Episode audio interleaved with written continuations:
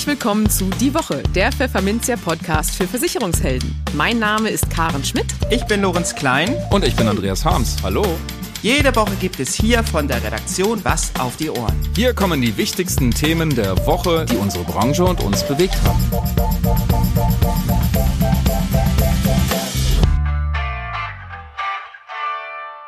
Moin aus Hamburg und herzlich willkommen zu Folge 132 unseres Podcasts. Heute ist Freitag, der 21. April 2023. Und diese Themen haben wir heute für Sie. Wir sprachen mit Professor Jörg Schiller von der Universität Hohenheim über den Wirbel, den seine Kollegen von der Universität Regensburg mit ihrer Provisionsverbotsstudie ausgelöst haben. In den News der Woche ärgert sich Signal Iduna-Chef Ulrich Leitermann über vermeintlich undankbare BVB-Fans. Die Deutschen zeigen sich etwas klimamüde. Bei der Generali Deutschland könnte es demnächst wieder einen Run-Off geben. Und Immobilien stufen die Bürger als besonders inflationssichere Anlagen ein. Und für unser Schwerpunktthema für den Monat April Gewerbeversicherung sprachen wir mit Andreas Schwarz über den Boom bei den sogenannten BVSV Gewerbezentren und was Versicherungsmakler davon haben, wenn sie hier mitmachen. Werbung. Ihre Kunden erwarten von einer privaten Krankenversicherung individuellen Schutz mit ausgezeichneten Leistungen. Wir liefern noch ein bisschen mehr. Unser R&V Gesundheitskonzept Agil bietet umfassende Leistungen für mehr Individualität, hochwertige Versorgung, Sicherheit und Komfort, inklusive Zugang zur Telemedizin. Darüber hinaus profitieren ihre PKV-Kunden von digitalen und modernen Gesundheitsservices. So etwa die attraktiven Serviceprogramme R&V Family Coach und R&V Best Specialist, die bei entscheidenden Themen wie der Familienplanung oder bei schweren Erkrankungen oder Operationen schnell und hilfreich zur Seite stehen. Die R&V ist die zukunftssichere Alternative für Ihr PKV-Geschäft. Überzeugen Sie sich jetzt unter makler-gesundheit.de slash agil. Im Gespräch. Dieser Tage haben Schlagzeilen wie diese für mächtig Wirbel in der Versicherungsbranche gesorgt. Uni Regensburg, Provisionsverbot nutzt Sparern. Die These der Wissenschaftler hat es in sich. Sie besagt, dass Privathaushalte in Ländern mit Provisionsverbot jährlich eine um durchschnittlich 1,7 Prozent höhere Rendite auf ihr Vermögen erzielten als in Ländern ohne Provisionsverbot. Was von dieser These zu halten ist, haben wir am Mittwoch mit Jörg Schiller von der Universität Hohenheim besprochen. Er forscht schon seit vielen Jahren über Provision im Versicherungsvertrieb und hat da so einiges zu bekritteln in der Arbeit der Kollegen. Aber hören Sie ganz einfach selbst. Guten Morgen, Professor Schiller. Herzlich willkommen im Podcast. Schön, dass Sie da sind. Ja, vielen Dank für die Einladung. Herr Professor Schiller, in Brüssel wird mal wieder über ein EU-weites Verbot von Provision im Finanzvertrieb beraten. Ja, und die Debatte schlägt hohe Wellen, muss man sagen. Und eine ganz aktuelle Studie der Universität Regensburg hat nun den Befürwortern eines Verbots neue Argumente geliefert, oder zumindest sagen sie das.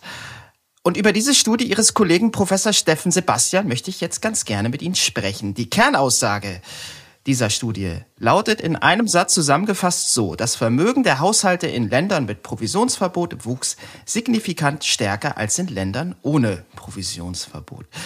Sie haben sich die Studie genauer angeschaut. Können Sie dieser These des Kollegen Sebastian folgen? Das ist halt immer schwierig. Also zunächst muss man sowieso sagen, eine einzelne Studie kann in dem Sinne noch keine Zusammenhänge irgendwie beweisen, sondern liefert ja nur in dem Sinne empirische ähm, Belege dafür, dass das gelten könnte. In dem Zusammenhang hier muss man halt sagen, es gibt da schon eine Reihe von sehr gravierenden Fragen rund um die Studie, die dann eben die Frage aufkommen lassen, inwieweit kann man diesen Ergebnissen wirklich trauen. Also ich bin da sehr, sehr skeptisch, sagen wir es mal so. Okay, welche Bestandteile, welche Methodik ist es denn, die Sie da kritisieren? Na, das Problem ist in dem Sinne, also zunächst muss man mal sagen, es ist natürlich auch extrem schwierig, diese Effekte, also den Effekt eines Provisionsverbots aus sehr aggregierten Daten rauszuholen. Insbesondere dann, und das ist eins der zentralen Probleme dieser Studie, dass die Provisionsverbote in den einzelnen Ländern ja zu sehr unterschiedlichen Zeitpunkten eingeführt wurden. Also Finnland ja sehr früh 2005 bis Australien 2019. Und das macht es jetzt dann schon ökonometrisch sehr, sehr schwierig, diese Effekte zu isolieren weil man ja immer sozusagen diese Länder, die das Provisionsverbot eingeführt hat, dann vergleichen will mit den anderen. Aber das macht man halt dann da zu verschiedenen Zeitpunkten. Und das macht es schon sehr, sehr schwierig. Es gibt aber da eben sehr äh, moderne ökonometrische Methoden, die hier auch verwandt werden, um das bestmöglich zu machen. Aber es gibt halt dann trotzdem das Problem, und das ist das zentrale Problem aus meiner Sicht, dass die Daten eigentlich nicht geeignet sind, diese Frage zu beantworten. Warum sind die Daten nicht geeignet aus Ihrer Sicht? Ja, das Problem ist einfach, dass ähm, OECD-Daten genommen wird. Das heißt, es gibt also dann einen Datenpunkt pro Jahr in dem Betrachtungszeitraum 1997 bis 2020. Und eigentlich müsste man diese Frage wirklich auch auf der Ebene der Haushalte bearbeiten und nicht auf der aggregierten Landesebene. Also es wird dann sozusagen Deutschland verglichen mit halt Großbritannien und es gibt jeweils in dem einzelnen Jahr halt nur einen Datenpunkt. Und das sind so grobe Daten. Also mit solchen Daten kann man eigentlich keine äh, wirklich robusten Schlussfolgerungen ziehen. Okay, also da muss man den Studienmachern einen Vorwurf machen. Oder haben Sie sozusagen mit dem, was da ist, das Beste versucht? Kann man das wenigstens zugutehalten? Ja, absolut. Also ich mache ja selber solche Studien auch. Und wir wenden auch diese Methode an und haben uns da auch mit sehr aggregierten Daten rumgeschlagen. Also von daher, es ist halt auch sehr, sehr schwierig. Was ich in dem Sinne so ein bisschen halt den, den Kollegen vorwerfen muss, ist, man muss immer sehr vorsichtig mit solchen Studienergebnissen sein. Und so wie sich die Studie jetzt liest, ist, ist das sozusagen so ein erster Entwurf dieser Studie. Weil wenn man mal einfach auch so das Layout und insbesondere die Tiefe halt der Analyse mit Artikeln vergleicht, die halt in wissenschaftlichen Zeitschriften publiziert werden, dann ist das, dann ist das Level doch noch sehr am Anfang und man müsste da viel, viel tiefer einsteigen, um dann auch ein Gefühl dafür zu kriegen, dass diese Ergebnisse wirklich zuverlässig sind und auch das tatsächlich messen, was die äh, Autoren denken, dass sie messen. Mhm.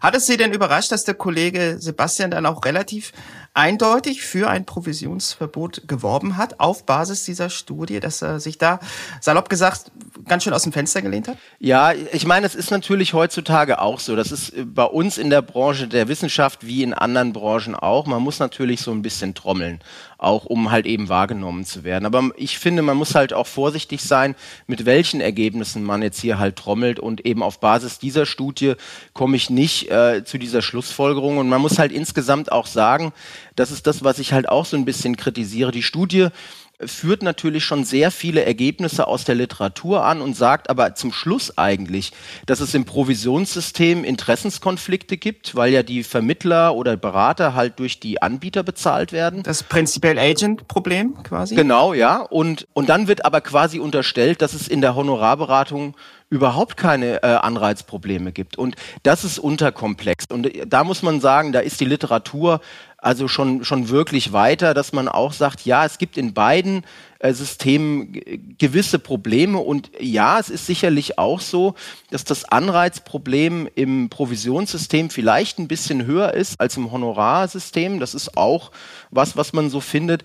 Aber auch diese Ergebnisse überzeugen mich jetzt dahingehend nicht, dass gesagt wird, na ja, dadurch, dass ich das Provisionssystem abschaffe in den Ländern mit dem Verbot, ist, ist jetzt auf einmal, wird besser investiert und es kommt eine höhere Rendite raus. Und es ist eigentlich völlig unklar, warum das sein sollte, weil es ist ja zum Beispiel so, wenn jetzt dieses Provisionsverbot eingeführt wird, dann betrifft dieses ja nur Neuanlagen. Das heißt, alle Altanlagen laufen ja weiter, die ich ja schon habe. Und warum sollte jetzt dann sprunghaft nach diesem Provisionsverbot halt die Rendite ansteigen? Also das ist irgendwie, und das müsste halt näher erklärt werden. Also es bräuchte eine, eine klarere Geschichte, was ist der Effekt neben halt diesen ökonometrischen Problemen, die es gibt, bräuchte es aber erst sozusagen diese theoretische Fundierung. Und die fehlt mir auch in diesem, in diesem Papier. Mhm. Stefan Löwer, mein geschätzter Kollege aus gemeinsamen Zeiten bei Cash, der schrieb kürzlich einen Kommentar zur Provisionsverbotsdebatte und darin meinte er, dass es keinerlei schlüssige Marktuntersuchungen oder gar wissenschaftliche Beweise gäbe, wonach Honorarberatung für diejenigen, die sie in Anspruch nehmen, generell besser sein solle. Das ist auch ein bisschen das, was Sie auch meinten. Das betreffe sowohl die Kosten als auch die Qualität der Anlageempfehlungen, schreibt er. Und erst recht die späteren Ergebnisse der empfohlenen Anlagestrategie. Und auch Untersuchungen aus anderen Ländern, in denen bereits ein Verbot bestehe, gäbe da nicht viel her. Geben Sie ihm recht? Ist das so? Ja, es ist natürlich auch sehr schwierig. Also es ist aus meiner Sicht auch wirklich methodisch sehr schwierig, die Qualität der Empfehlungen dann auch zu messen. Also das macht's halt so schwierig. Aber ich finde halt auch, Großbritannien ist aus meiner Sicht ein sehr gutes Fallbeispiel, das man sich angucken kann. Da war man halt auch sehr euphorisch mit dem Provisionsverbot und man muss dann sagen, man hat, und das fand ich auch sehr gut, man hat es dann auch von Seiten der, der Politik auch wissenschaftlich begleitet und hat dann relativ schnell herausgearbeitet, dass das halt eben doch nicht das überlegene System ist, weil ja zum Beispiel dann eben auch so dieses Advice Gap auftreten kann, dass also gewisse Kundengruppen gar nicht mehr beraten werden. Und das ist halt, das ist halt auch ein Problem. Und das ist zum Beispiel auch in diesem Zusammenhang jetzt hier mit der, mit der Studie halt problematisch. Auch die, die Größe, die halt verwandt wird, ist ja die Investmentrendite. Also es wird drauf geguckt, sozusagen, wo ist die Investmentrendite höher. Aber jeder, der sich mit Finance auseinandersetzt, weiß ja auch, die Investmentrendite hängt ja entscheidend auch vom Risiko ab, dass die Leute eingehen. Und die Frage ist ja dann eben auch, und es könnte ja zum Beispiel so sein, dass nach dem Provisionsverbot gewisse Bevölkerungsschichten gar nicht mehr investieren, die halt auch vielleicht ein geringeres Vermögen haben, die halt weniger Risiko eingehen. Und dadurch steigt natürlich diese relative Größe Investmentrendite. Und also von daher gibt es viele Erklärungsmöglichkeiten. Und es gibt in dem Sinne keine wirklich ähm, eindeutigen Befunde, weil diese, dieser Untersuchungsgegenstand auch relativ schwierig ist. Aber dass das Advice Gap auftritt, das hat man halt in Großbritannien sehr eindeutig gesehen. Ja, lassen Sie uns mal bei Großbritannien bleiben. Auch dazu hat sich Steffen Sebastian ja geäußert und gesagt, dass sich auch in Großbritannien dann dank der Regulierung alternative Bezahlungsweisen durchgesetzt hätten, also Stichwort Honorarberatung. Und ja, die Verbände in Deutschland, die Branchenverbände, würden dann wiederum sagen, sie befürchten einen massiven Verlust von Arbeitsplätzen und eine Servicewüste. Und genau dieses Stichwort Servicewüste hat Sebastian aufgegriffen und gesagt, es sei eben nicht so, dass es in Großbritannien einen massiven Wegfall von Finanzberatern gegeben hätte, sondern in Großbritannien speziell sei diese Zahl sogar leicht gestiegen. Er sagte dann, eine Servicewüste kann nicht festgestellt werden. Ist es also alles nur halb so wild, dass sozusagen auch die Berater ihren Weg finden und sich arrangieren würden mit einem Verbot? Na, da gibt es sozusagen zwei Aspekte. Das eine ist also die Studien, die ich kenne, die auch in Großbritannien eben von staatlichen Institutionen mit in Auftrag gegeben wurden, zeigen aus meiner Sicht schon, dass auf der Bevölkerungsebene es halt schon dieses Advice Gap gibt. Dann ist natürlich immer noch immer die Frage, die Anzahl der, der, der Berater kann ja trotzdem steigen. Das ist ja, das ist ja überhaupt kein Thema. Der andere Punkt ist aber auch so ein bisschen, dass man, ähm, dass man halt gucken muss, und das ist auch richtig, dass es natürlich andere Wege gibt. Und da muss man jetzt auch sagen, das Verbot der, der Provision wirkt ja insbesondere auf die unabhängigen Vermittler. Aber wenn ich jetzt meinen, meinen Angestellten Außendienst losschicke, dann hat der natürlich da überhaupt keine Einbußen. Also es wird natürlich andere Vertriebssysteme dann geben, aber es trifft vor allem aus meiner Sicht, so ein, so ein Provisionsverbot trifft dann vor allem halt die unabhängigen Makler und weniger halt die abhängigen Vermittler, die ja auch anderweitig vergütet werden können. Sie haben selbst vor gut drei Jahren in einem Vortrag die Frage aufgeworfen, sind Provisionen im Versicherungsvertrieb noch zeitgemäß? Was würden Sie heute entgegnen, ähm, wenn Sie sich diese Frage selbst beantworten würden? Es kommt sehr darauf an, was für Provisionen. Auch das ist zum Beispiel die Frage. Also, und da haben wir ja jetzt schon die Entwicklung auch in den letzten Jahren, dass die Provisionen mehr weggehen von den, von den Abschlussprovisionen und mehr zu halt laufenden Provisionen. Und ich glaube, das ist auch die Entwicklung dass halt nicht der Anreiz entsteht, schnell irgendwelche Produkte zu verkaufen, sondern dass der Vermittler daran partizipiert, wenn der Kunde zufrieden ist und eben lange bei seiner Anlage bleibt. Also von daher ist es ja eben auch die Frage, wie man über, über eine Provision vergütet. Und von daher ist das sicherlich halt immer noch, immer noch ein großer Vorteil, weil die Provision ja in dem Sinne, ja klar, nicht direkt vom Kunden erstmal bezahlt wird und auch dazu führt, dass sich eben Kunden auch erstmal beraten lassen.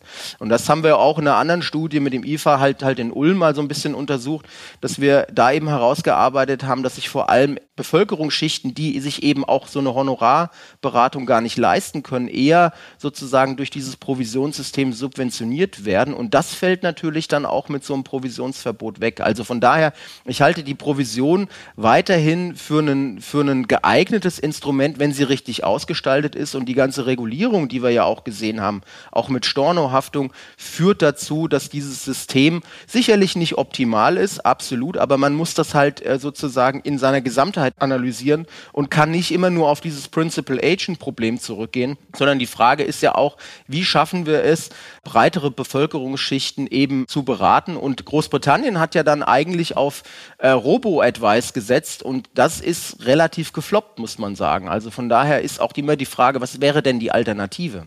könnte ein Kompromiss vielleicht so aussehen, dass man eben den oft zitierten Provisionsdeckel letztlich einführt? Ja, also äh, diese Frage haben wir gerade zusammen, äh, also habe ich gerade zusammen mit meiner Doktorandin untersucht im Hinblick auf den Provisionsdeckel, der in der privaten Krankenversicherung in Deutschland eingeführt wurde.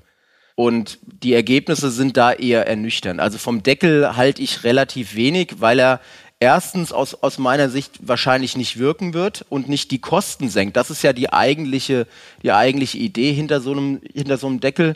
Das hat sozusagen ähm, insgesamt nicht geklappt. Und wenn man sich die insgesamten Abschlusskosten ansieht, sind die relativ konstant geblieben in der privaten Krankenversicherung. Das Einzige, was der Provisionsdeckel signifikant erreicht hat, war ein Einbruch des Neugeschäfts in der Vollversicherung. Und von daher hat sich da eher nichts getan, dass die relativen Kosten pro Vertrag gesunken sind. Und das äh, ist auch wieder halt so relativ nachvollziehbar, wenn ich halt äh, meinen Vertrieb nicht durch eine Vergütung über Provision in dem Sinne anreizen kann, dann muss ich halt andere Instrumente nutzen, wie halt Werbung, die vielleicht auch schlechter wirken. Und ähm, das ist das, was wir in dieser Studie eigentlich so finden. Also von daher halte ich vom Deckel nichts, weil er halt auch immer irgendwie umgangen werden kann, weil der Deckel nicht die Kosten senken kann, weil eben die Provisionen ja nur ein Teil der Abschlusskosten sind. Mhm.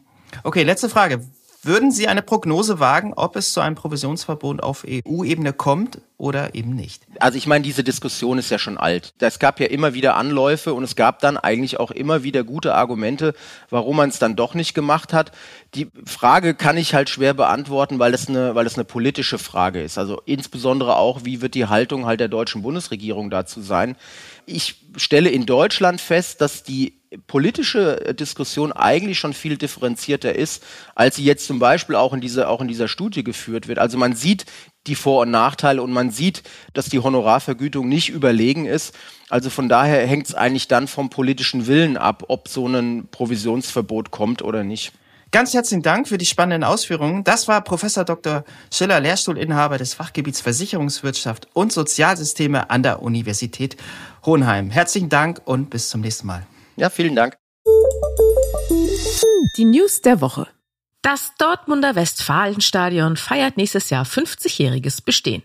Pardon, gemeint ist natürlich der Signal Iduna Park. Denn so heißt das Westfalenstadion schon seit Ende 2005. Unter Westfalenstadion firmiert Deutschlands größtes Fußballstadion nur noch im Grundbuch.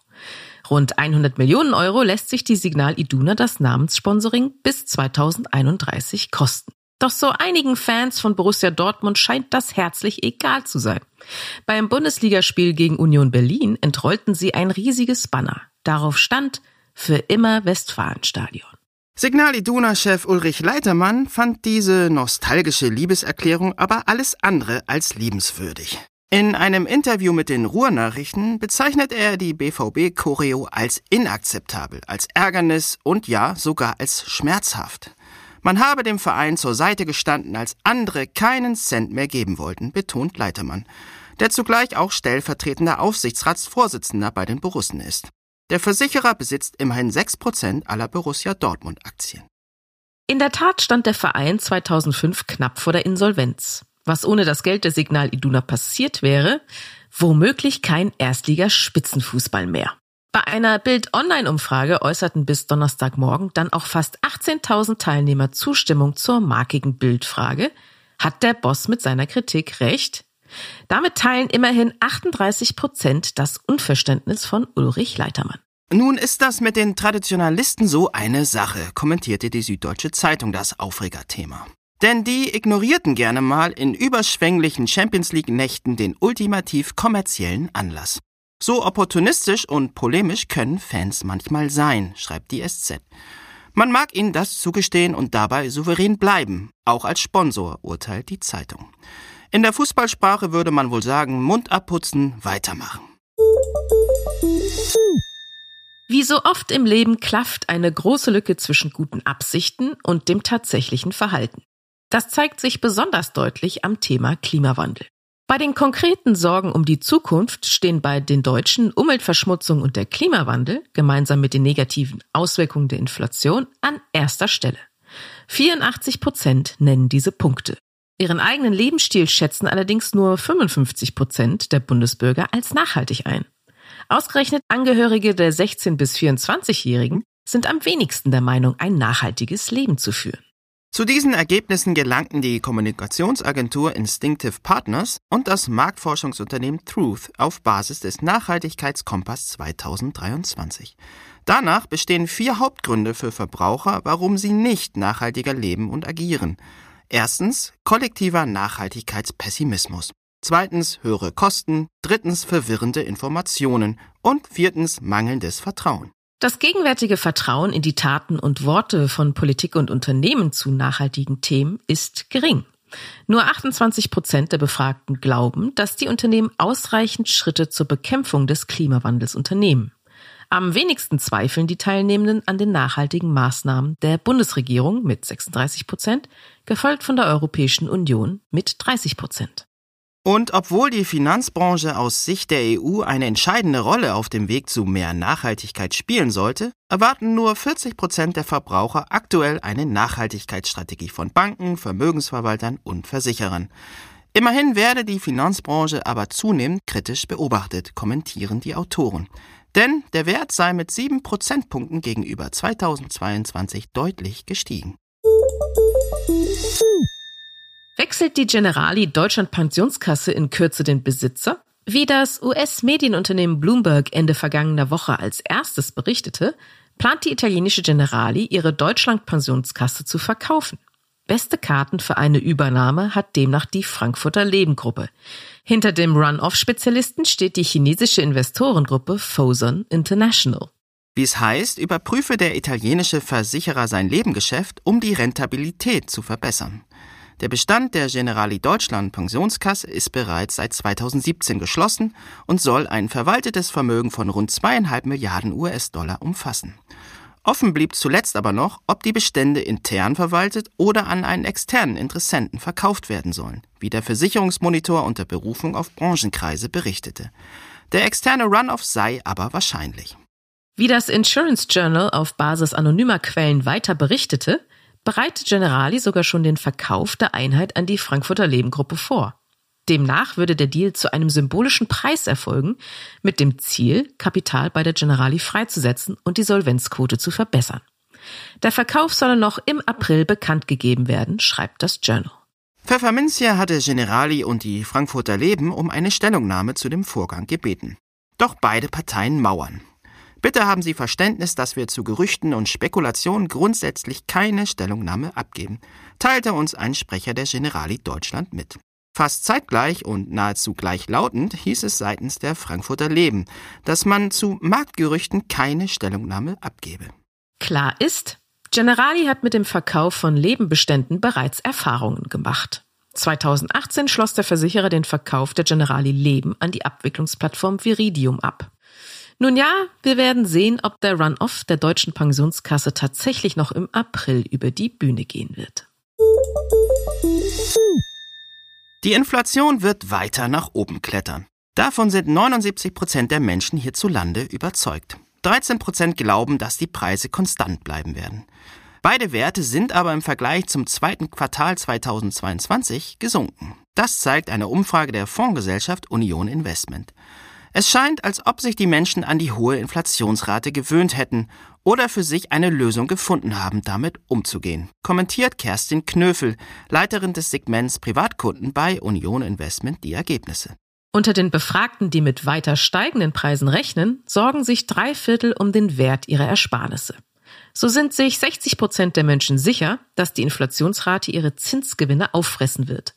Nur knapp 27 Prozent gehen davon aus, dass sich die Inflationsrate und ihre Zinsgewinne ausgleichen. Expertin Knöfel meint dazu, in der aktuellen Situation ist es in der Tat so, dass Menschen, die zinsbasiert sparen, eine negative Realrendite einfahren. Daher ist es umso wichtiger, sich dessen bewusst zu sein und bei der Geldanlage entsprechend zu handeln. Trotz der Sorgen um den Werterhalt der eigenen Geldanlagen sparen 70 Prozent der Befragten regelmäßig einen festen Betrag. 31 Prozent schaffen es, monatlich zwischen 100 und 250 Euro auf die Seite zu legen. Bei 42 Prozent sind es mehr als 250 Euro. Mit Blick auf die Preisentwicklung der letzten Monate erscheint 66 Prozent der Deutschen eine Geldanlage in Immobilien als bester Schutz gegen Inflation. 60 Prozent halten Gold für inflationssicher. Investmentfonds und Aktien sind für 31 bzw. 30 Prozent der Umfrageteilnehmer ein guter Schutz gegen die Teuerung. Das Schwerpunktthema. Weiter, immer weiter und dennoch erst am Anfang. So hört es sich an, wenn Andreas Schwarz in den sozialen Medien über seine ganz persönliche Erfolgsgeschichte berichtet. Die Rede ist von den sogenannten BVSV Gewerbezentren. Denn immer mehr Versicherungsmakler und Vermittler finden den Weg zu uns und nutzen die Vorteile der Interessengemeinschaft der BVSV, sagt Initiator Schwarz.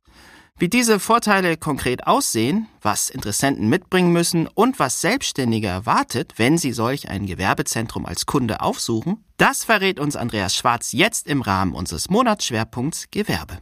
Hallo Andreas Schwarz, viele Grüße in die Pfalz und herzlich willkommen im Podcast. Hallo, ich freue mich da zu sein. Ja, lieber Herr Schwarz, haben Sie eigentlich mal durchgezählt, in wie vielen Städten in der ganzen Republik Sie schon aufgetreten sind, um Versicherungsvermittlern den Sinn und Zweck der BVSV Gewerbezentren zu erklären? Sehr gute Frage. Nein, keine Ahnung. Aber es waren schon einige, glaube ich. Ich lerne durch ja. die Eröffnung der Gewerbezentren Städte kennen, die, wo ich nicht wusste, dass es die in Deutschland gibt. Ja. Das ist wohl so, ja. Genau. Und Sie sind ja auch just heute aus Hamburg wiedergekommen. Äh, Sie waren auf der Netfonds Frühjahrstagung. Ich denke, das kann man hier auch mal verraten. Jo. Ja, wie war's denn? Was, was haben Sie da eigentlich berichtet? Ja, ich, äh, ich bin ja, ich bin gerne Gast bei den Netfonds. Ähm, dort ist es äh, sehr gut organisiert, es äh, ist herzlich, es ist familiär. Man kennt die Makler, die dort sind, oder viele Makler. Es sind ja langjährige Verbindungen, die dort gewachsen sind im eigenen Haus. Und ähm, ich hatte das Glück und durfte einen Vortrag abhalten zum Thema Staruk und Marktveränderung. Und ja, ich denke, das äh, hat anhand der Gespräche, die sich im Nachhinein ergeben haben, gezeigt, mhm. das Thema ist noch lange, lange, lange nicht bei vielen angekommen. Und alle, die mhm. davon hören, sind ja erschrocken, würde ich behaupten. Ja. Ja, lassen Sie uns da ruhig mal ein paar Takte zu verlieren. Also all jene Hörerinnen und Hörer, die bisher vielleicht noch nicht an einer ihrer zahlreichen Informationsveranstaltungen teilgenommen haben, denen können Sie jetzt ruhig mal erklären, was es eigentlich mit diesem Thema BVSV Gewerbezentren auf sich hat. Warum sollten sich Vermittler damit beschäftigen? Nun, wir sind dabei und werden diese Gewerbezentren bundesweit platzieren. Wir haben ein Ziel. Das Ziel ist es, äh, dass wir bundesweit über, äh, oder andersrum fast 5000 Center eröffnen wollen. Ui. Wie viele haben Sie jetzt? Wir sind jetzt bei knapp unter 200 und weiteren 300, die vorreserviert sind. Mhm. Also mhm. wir eröffnen fortlaufend jetzt neue Center. Wir kriegen jede Woche Anfragen drauf auf weitere Standorte. Wir haben das so gemacht, dass wir gesagt haben, in Städten bis zu 50.000 Einwohner, also egal ob 10 oder 30.000, äh, starten wir mit einem Gewerbezentrum, so dass mhm. auch wirklich alle ausreichend zu tun haben und die Betreuung sichergestellt ist. Und das ist das größere und wichtigere Thema, die Betreuung, weil wir mit diesen Gewerbezentren erreichen wollen, dass diese Gewerbezentren Anlaufstationen für Unternehmer sind. Und ich verstehe Sie richtig, jeder Vermittler ist dort sozusagen in seinem, in seinem Ort dann der Monopolist, kann man sagen, der dieses äh, mitbetreibt, dieses Zentrum. Und was passiert da? Was passiert in diesen Gewerbezentren? Ja gut, der Unternehmer vor Ort, der wird zwangsläufig über die Kontakte und die Netzwerke, die wir gerade spannen, quer über die Republik, zwangsläufig mitbekommen, dass es so ein Gewerbezentrum gibt. Wir wollen das ja absichtlich als Marke platzieren, damit man auch in dieser Ortschaft und in der nächsten Ortschaft ein Gewerbezentrum findet und damit die Unternehmer, die auch in Händlerverbänden organisiert sind, wissen, hey, ob ich links oder rechts reingehe, dort bekomme ich die Qualität an Auskünften, die ich benötige. Es gibt so viele Themen, die Selbstständigen interessieren, die, die man sich aber irgendwie mühsam zusammensuchen muss. Wenn ich an, meine, an, an meinen eigenen Start der Selbstständigkeit denke, und das ist jetzt im Sommer vor 37 Jahren passiert, da hat sich bis heute nicht viel verändert. Irgendwann kommt mhm. jemand auf die Idee und sagt, hey, das machst du jetzt hauptberuflich, die meisten fangen ja nebenberuflich an. Aber keiner erklärt mir, auf was ich eigentlich alles äh, achten darf, soll und vor allen Dingen auch muss. Und das versuchen wir mit den Gewerbezentren zu kanalisieren. Wir wollen dem Unternehmer zeigen, was steht dir eigentlich alles zu. Digitalisierungsgesetz, Energieeinsparungsgesetz, Enthaftung von Staruk. Es gibt so viele Themen, die einen Unternehmer interessieren, die einem aber keiner zeigt. Einstellung von Angestellten. Wie funktioniert das? Worauf muss ich achten? Wie ist das mit der Krankenkassenwahl? Was gehört dazu? Was ist Umlageverfahren? So, so viele Themen. Wenn Sie jetzt mich nicht gleich stoppen, dann rede ich eine Stunde und wir sind immer noch nicht um. Ähm, also von daher, lange Rede, kurzer Sinn. Ähm, mir hat es damals leider keiner gezeigt, auf was muss ich wirklich achten. Heute stelle ich fest, ich bin Unternehmer. Äh, ich mhm. habe mich damals selbstständig gemacht und verstehe langsam aber sicher, leider erst sehr spät, den Unterschied zwischen einem Selbstständigen und einem Unternehmer. Und das ist doch ein, ein gravierender Unterschied. Und das wollen wir natürlich mit diesem Gewerbezentrum ein bisschen beheben. Wir wollen dem mhm. Unternehmer bundesweit zeigen, hey, du bist nicht alleine. Es gibt viele Möglichkeiten, sich zu informieren. Das wissen wir. Aber wir sind Anlaufstation für Unternehmer und zeigen dir, aus unseren Erfahrungswerten, aus dem Zusammentragen von vielen Informationen und Möglichkeiten, wie wir das machen. Und da lassen wir auch natürlich die Betreiber nicht alleine, weil das sind überwiegend, ich würde mal sagen, fast ausschließlich Leute, die aus der Versicherungsbranche kommen. Dort sind sie zu Hause, dort kennen sie sich aus, dort sollen sie auch bleiben, sie sollen das machen, was sie können. Wir äh, schrauben auch nicht an der Identität rum, schreiben denen nicht vor, wie sie was zu machen haben. Dafür sind die ausgebildet, das können die alleine. Und alles andere machen wir im sogenannten Monitoring. Das heißt, wir suchen die äh, Spezialisten zusammen zu einzelnen Themen Beispiel Fördermittelberatung, ja, stellen dann die Kontakte her zwischen dem Unternehmer und ähm, äh, dem, dem Fördermittelberater, den Spezialisten. Und so gibt es viele, viele Bereiche, wo wir diese Spezialisten haben. Nehmen Sie Cyber. Wer kennt sich wirklich im Cyber mhm. aus? Wir haben die Spezialisten. Dann gibt es eine Videoschalte, das hat Corona uns gezeigt. Du kannst relativ schnell in der heutigen Zeit alles überbrücken. Dann kannst du die, die Leute zusammenführen, kannst die Fragen beantworten kannst du was hin und her mailen, schreiben, live schalten, so wie wir es jetzt gerade machen. Also es gibt ja so viele Möglichkeiten dank Corona, die wir jetzt natürlich auch dann nutzen in den Centern. Und das ist sicherlich auch ein Grund, warum diese Center so einen riesen Zulauf haben und warum es immer mehr genutzt wird. Mhm. Welche Qualifikation muss denn ein Versicherungsvermittler mitbringen, wenn er sich bewirbt um so einen Standort? Ähm, ja, was entscheidet darüber, wer den Zuschlag eigentlich bekommt? Also er braucht definitiv zwei Sachen. Er braucht eine Versicherungszulassung. Ohne Zulassung funktioniert das Ganze nicht. Und er braucht ein Büro. Das ist, das ist, äh, das sind die beiden Voraussetzungen, die müssen einfach gegeben sein, weil wenn wir eine Anlaufstation sein möchten für Unternehmer, hat der Unternehmer auch das Recht, da hinzukommen. Und das geht nicht zu Hause am Küchentisch, das funktioniert nicht. Das sind die beiden Grundvoraussetzungen. Dann hört er sich so eine Präsentation der BVSV Gewerbezentren an, vollkommen unverbindlich. Dann sieht er, was wir alles mittlerweile aufgebaut haben, ihm zur Verfügung stellen. Und dann kann er sich aussuchen, was er davon nutzt und was nicht, was er nutzen darf, was er nicht nutzen darf, was er nicht kann, was er möchte, was er da zusätzlich noch lernen möchte, das ist ganz egal. Das stellen wir halt einfach äh, freiwillig zur Verfügung. Er kann es nutzen, er muss es nicht nutzen. Und dann werden wir ihn ins System aufnehmen, begleiten ihn natürlich bei der Eingliederung. Er muss sich extra ein Büro aufmachen, sondern es kann in seinen Büroräumlichkeiten äh, stattfinden, das ist ganz egal. Wir bewerben das, wir haben die Landingpagen. Ja, das mhm. funktioniert, da sind wir mittlerweile weit vorne. Ja. Ist der Vermittler denn auch verpflichtet, alle Felder dann anzubieten? Also Sie haben ja die die Bereiche genannt, Sozialversicherung, BAV, also betriebliche Altersversorgung, Cyber, IT, ähm, Rechtsberatung, die er nicht selber machen kann, aber eben vielleicht auch äh, Steuerberater nein, nein, nein. und so weiter dazu holen kann, oder? Nein, nein. Also da achten wir penibel drauf. Da haben Sie ein schönes Wort gesagt, Rechtsberatung, Steuerberatung. Da haben die Leute draußen vor Ort sich rauszuhalten, weil ist gesetzlich verboten, wir dürfen das gar nicht. Aber Sie haben ja Partner vielleicht, ne, die, die dann genau. mit dabei sein können. Genau. Ja, wir, wir mhm. arbeiten gezielt mit Steuerberatern zusammen, mhm. wir kanalisieren das. Das ist ja, das ist ja nicht nur ein Netzwerk in die eine Richtung. Wir arbeiten da wirklich in beide Richtungen. Ja? Das heißt, wir schicken dann auch die, die Probleme zu den Steuerberatern hin, indem wir sagen, hier ist ein Kunde, kümmert euch drum. Ja? Mhm. Also das ist nicht einseitig unter dem Motto, ähm, die kommen alle zu uns und wir geben nichts wieder. Nein, wir netzwerken. Und wir haben ein riesen Netzwerk mittlerweile.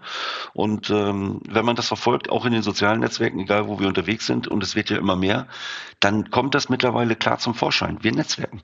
Und Rechtsberatung mhm. machen wir auch nicht. Ähm, wir mhm. kooperieren dort auch äh, mit vielen Rennberatern. Bei uns im Verband sind mhm. viele gerichtlich bestellte Rennberater, die das äh, machen dürfen, bis hin zur gesetzlichen Rentenversicherung. Wir haben alles dabei. Und ähm, mhm. das ist das Wichtige. Wir mhm. sagen einfach, nein, du musst es einfach nicht können. Teilweise darfst du es auch gar nicht. Mhm. Aber wir haben im Netzwerk halt diese Spezialisten, die stellen sich zur Verfügung. Und sie können sich das vielleicht nicht vorstellen. Aber es funktioniert tatsächlich. Es ist ein Miteinander. Und da geht es nicht nur um die Branche, sondern auch alles, was um die Branche herum ist. Auch mit den Steuerberatern. Es wird immer mehr. Viel, viele, viele Steuerberater schließen sich uns an und sind dabei. Also es funktioniert einfach. Mhm. Mhm. Sie haben kürzlich auf LinkedIn auch geschrieben, das Wachstum geht einfach weiter und weiter. Und wir sind immer offen für Mitmachen und Unterstützen. Ja, ähm, sind Sie selber ein bisschen überrascht davon, welche Welle das schlägt? Ja, also tatsächlich, ja, bin ich. Auch jetzt auf der Veranstaltung, Sie haben es ja angesprochen, ich war bei der Netfonds, bin ich von einem Kollegen angesprochen, der auch wieder ein Produkt hat, wo ich sage, sowas gibt es, wusste ich nicht. Und das passiert uns immer mehr. Äh, wir haben mittlerweile natürlich auch dadurch den Zugriff auf Sachen, die man vorher gar nicht kannte und nicht wusste. Ich gebe Ihnen mal so ein ganz einfaches Beispiel. Ähm, Unternehmer haben einen hohen Verbrauch von Energie.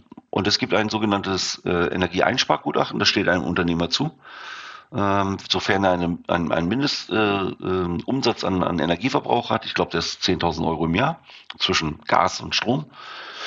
Und äh, dann darf er mit staatlicher Unterstützung, weil dieses Gutachten kostet 7.500 Euro für den Unternehmer, darf er aber mit staatlicher Unterstützung von 6.000 Euro so ein Gutachten für sich erstellen. Das heißt, im Grunde genommen kostet dem Unternehmer das halt nur 1.500 Euro. Dafür gibt es wiederum Spezialisten, die machen dieses sogenannte Energieaudit. Und meist haben die Unternehmer wirklich meist, und das ist nachweislich so, schon eine Ersparnis zwischen 20 und 30 Prozent auf dem vorigen Umsatz. Wenn Sie das sich ausrechnen würden, stellen Sie fest, das Gutachten kostet 7,5, 6.000 Zuschuss bleiben 1,5, Steuersatz von 30 Prozent bleiben 1.050 netto über. Das ist das, was ihm das effektiv an Aufwand kostet. Bei einer Ersparnis von mir aus nur 20 Prozent auf einen Jahresumsatz von 10.000, von 2.000, hat er 950 Euro mit Umsetzung sofort verdient im ersten mhm. Jahr, im ersten Monat, egal welchen Verbrauch er jetzt hat. Mhm. So. Mhm. Und das sind Situationen, das weiß kaum einer. Aber wenn ich doch, wenn da jemand käme und mir das erklären würde und sagen, ey, das steht dir zu, das kannst du abrufen. Du bist Unternehmer.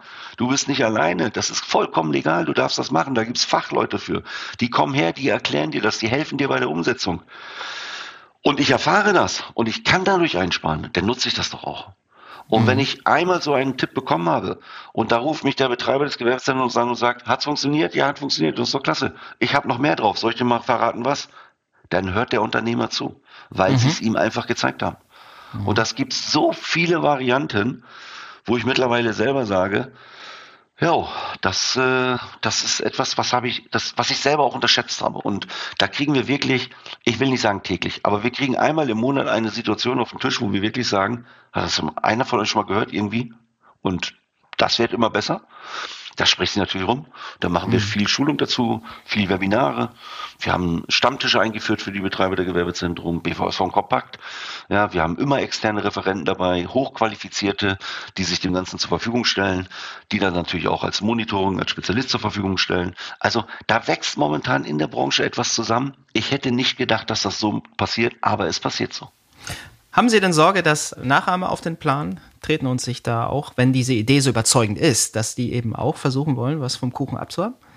Ach, wissen Sie, das ist doch gut. Die, die höchste Form der Anerkennung ist doch die Kopie. Ich befürchte mhm. nur, dass es sehr, sehr schwer wird, das zu kopieren. Weil mhm. sie brauchen ja so ein paar Faktoren dazu. Und äh, ein wirklich sehr, äh, sehr, sehr netter Vorstand einer, einer Gesellschaft, ähm, den ich sehr achte und schätze, der hat, mal, hat mich wirklich mal gefragt, wenn ich viel Geld hätte, ob ich Amazon nachbauen würde. Und dann habe ich aus vollster Überzeugung gesagt, nein. Und dann war die Frage, warum? Und dann habe ich gesagt, naja, der hat schon mal alles. Der hat einen Namen, der hat die Kanäle, der hat die Logistik, der hat die Standorte, der hat die Händlernetzwerke. Und dann hat dieser Vorstand zu mir gesagt, sehen Sie, und das ist auch der Grund, warum bei Ihrem Wachstum es schwer wird, Sie zu kopieren mit dem System, was Sie jetzt machen. Und das ist ja auch so. Wir mhm. haben unglaublich viel hohe Qualität im Verband. Wir haben die Reputation durch dieses Berufsbild Sachverständiger für das Versicherungswesen. Ja? Aber der ist ja nicht Verband. geschützt, leider, der Begriff, oder stört Sie das gar nicht? Doch, das stört uns, aber das hat uns, das hat, das hat uns äh, zum Anfang in der Versicherungsbranche auch gestört und es hat sich nicht verändert, aber es gibt schon eine kleine Unterscheidung ähm, zwischen freien Sachverständigen und Verbandssachverständigen. Äh, der freie Sachverständige muss sich deswegen freier Sachverständiger nennen, weil er keine Ausbildung, den Nachweis einer Ausbildung hat und keine abgenommene Prüfung. Ähm, wir haben alles, wir sind auf hohem Niveau dort unterwegs und irgendwann spekulieren wir drauf, auch durch politische Einflüsse, dass sich das auch verändern wird, genau wie in der Versicherungsbranche. Ist aber nicht schlimm, dass es nicht so ist. Auch das haben schon Kollegen nachgemacht, versucht nachzumachen. Ich will gar nicht sagen, dass sie es schlechter gemacht haben, ist gar nicht das Problem, sondern das Problem ist, sie müssen das ja auch am Leben halten und das kostet alles Geld. Und da müssen sie fortlaufend in der Weiterentwicklung sein. Und wir haben den Vorteil, wir haben es geschafft. Wir, unsere Seminare sind extrem gut besucht. Wir sind auch mit modernster Technik unterwegs. Ich glaube mal, die Top-Trainer aus der Branche sind bei uns im Verband, an der Akademie tätig für die Weiterbildung. Und wenn das einer kopiert, dann ist es so.